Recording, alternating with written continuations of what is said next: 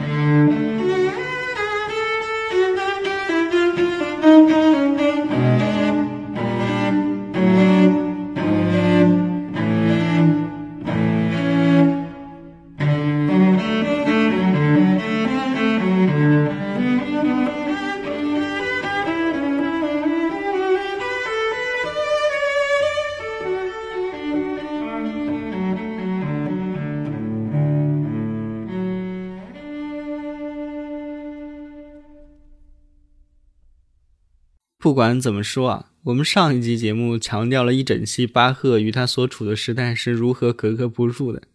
但是丝毫没有提及一句他是怎么超越时代啊，他的伟大之处在哪里？这多少对巴赫还是有点偏颇、不立体以及有失公允的。所以这一期啊，我们就来找补一下。对于大部分人而言啊，巴赫其实是一位在众多方面都令人有点难以理解的作曲家。首先难以理解的就是他音乐的抽象性，这方面典型的代表作就是巴赫晚年的音乐的奉献，还有赋格的艺术。首先声明，这两段作品都是我非常喜欢，也听了好多遍的作品。那有的人说，与其说巴赫音乐展现的是听觉感官上的乐趣，不如说是一种经由读谱才能领会的令人难以置信的作曲技巧。有一定作曲心得的人啊，在阅读乐谱之后。都会理解巴赫赋格的绝妙之处，在一定程度上吧。所以说他的作品啊，就是有这样的性质。其次呢，巴赫的受难曲或者康塔塔宗教作品啊，它有一个前提，就是他的神学背景。那么对于德国新教文化圈众多宗教背景下所背负的一些东西不够了解的话，那么也会出现对巴赫不知所云的感觉。再者，那也有太多的说法将巴赫神化了，比如说音乐之父巴赫，比如说巴赫的平均律是音乐的旧约全书啊等等。说实话，那这些说辞肯定会让普通听众对于巴赫这两个字产生一种压力吧，或者说距离感。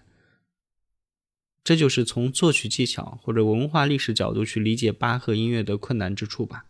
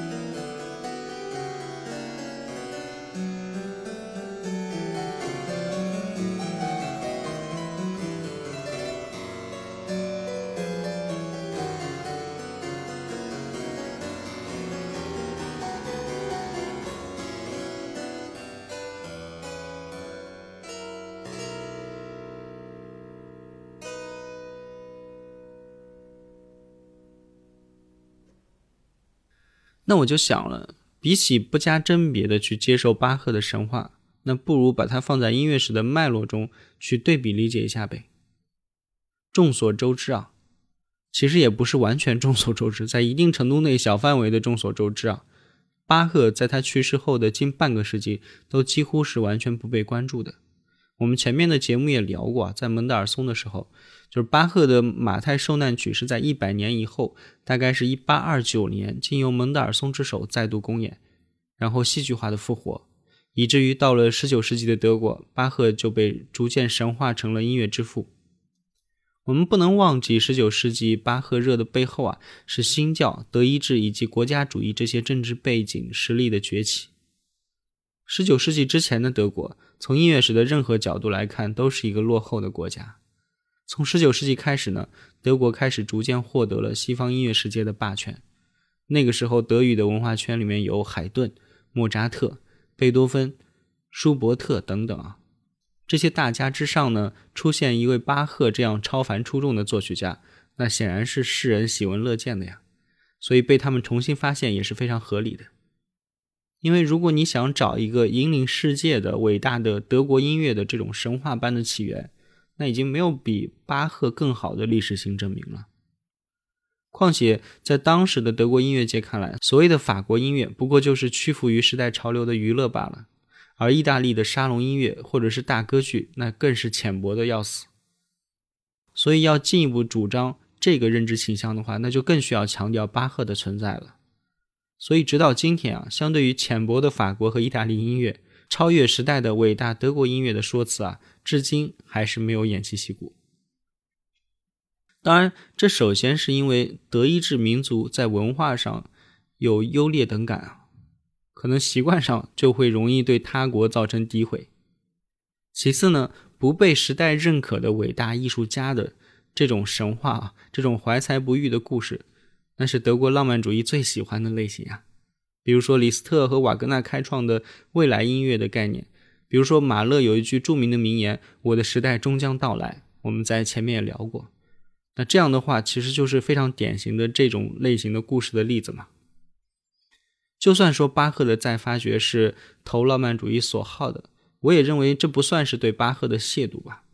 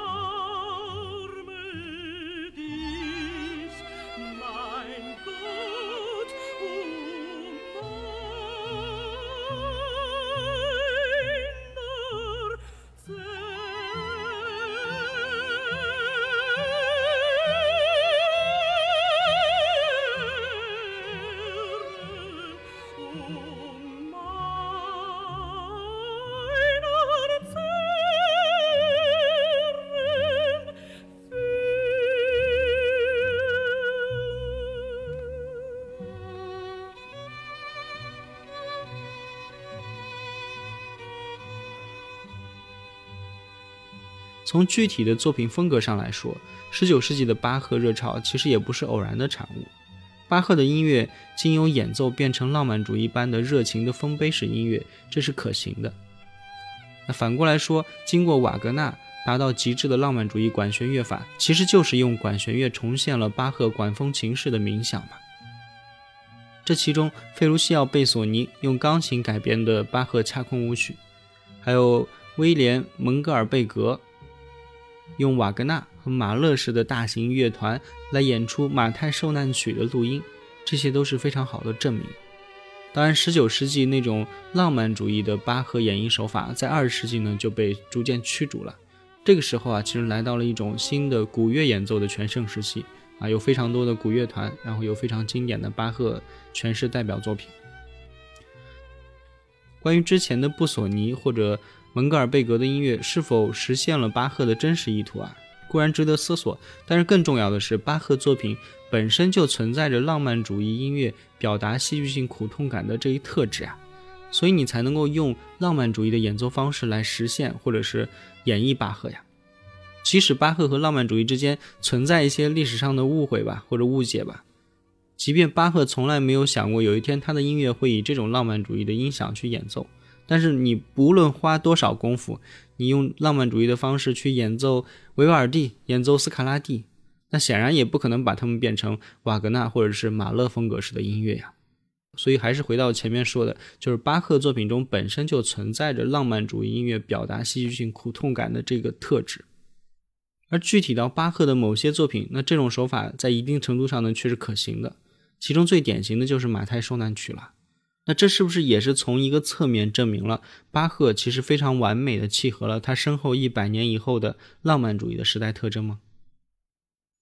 一个人可以在丰富自己时代的同时，并不属于这个时代，他可以向所有的时代去诉说，因为他不属于特定的时代。这是一种对个体主义的最终辩护。这是古尔德评价理查施特劳斯时说的话，拿来描述他一生挚爱的巴赫，我觉得也非常恰当。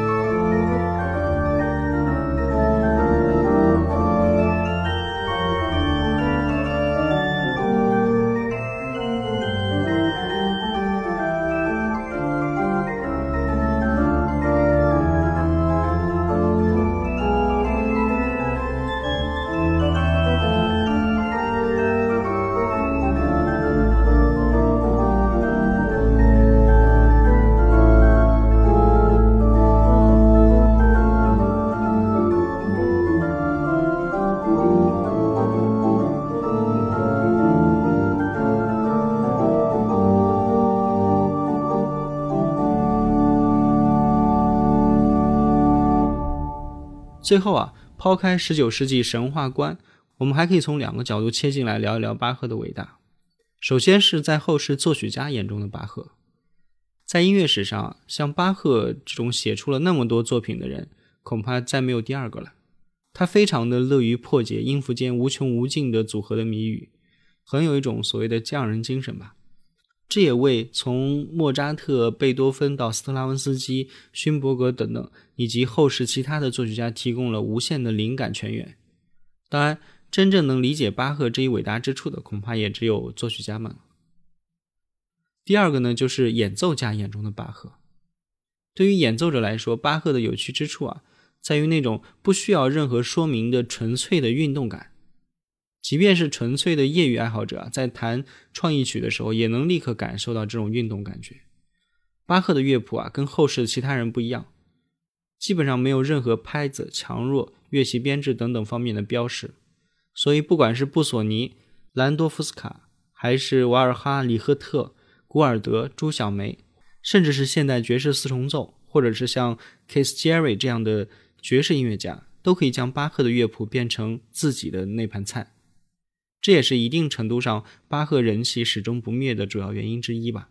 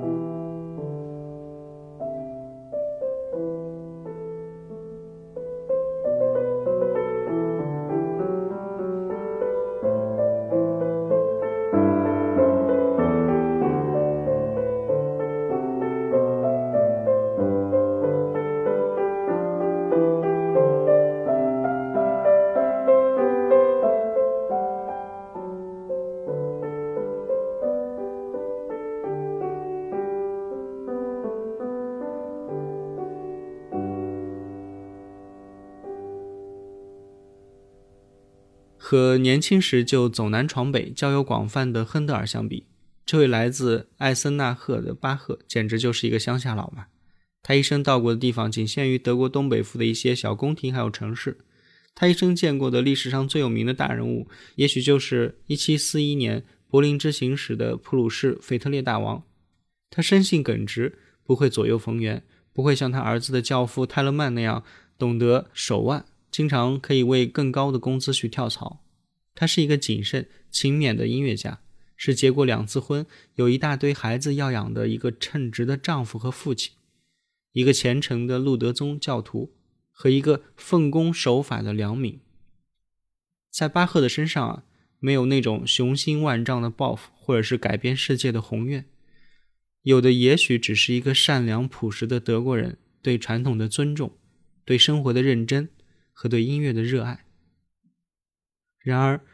与这平凡无奇的一生和朴素平白的思想相对的，是这位大师在音乐史上发出的灼人的光焰。这大约就是音乐史最奇特的反差吧。美国的音乐学家格劳特在他非常有影响力的一部教科书《西方音乐史》当中。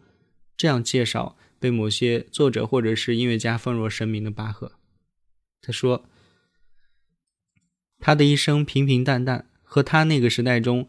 德国路德宗教派许多成功的音乐工作者相仿。作为管风琴技巧的大师和艰深的对位法乐曲作曲家，他在新教德国享有一定的知名度。但同时代作曲家当中，至少有六个人在欧洲比他更加闻名遐迩的多。”他自认为是一位勤勤恳恳的艺人，为了满足他的上司，为了娱乐和教化他的同胞，为了荣耀上帝，他尽心尽力的工作。如果这时候有人告诉他，在你去世的两百年以后，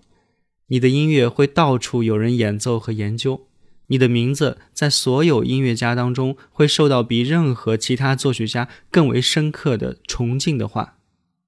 他无疑。会大吃一惊的。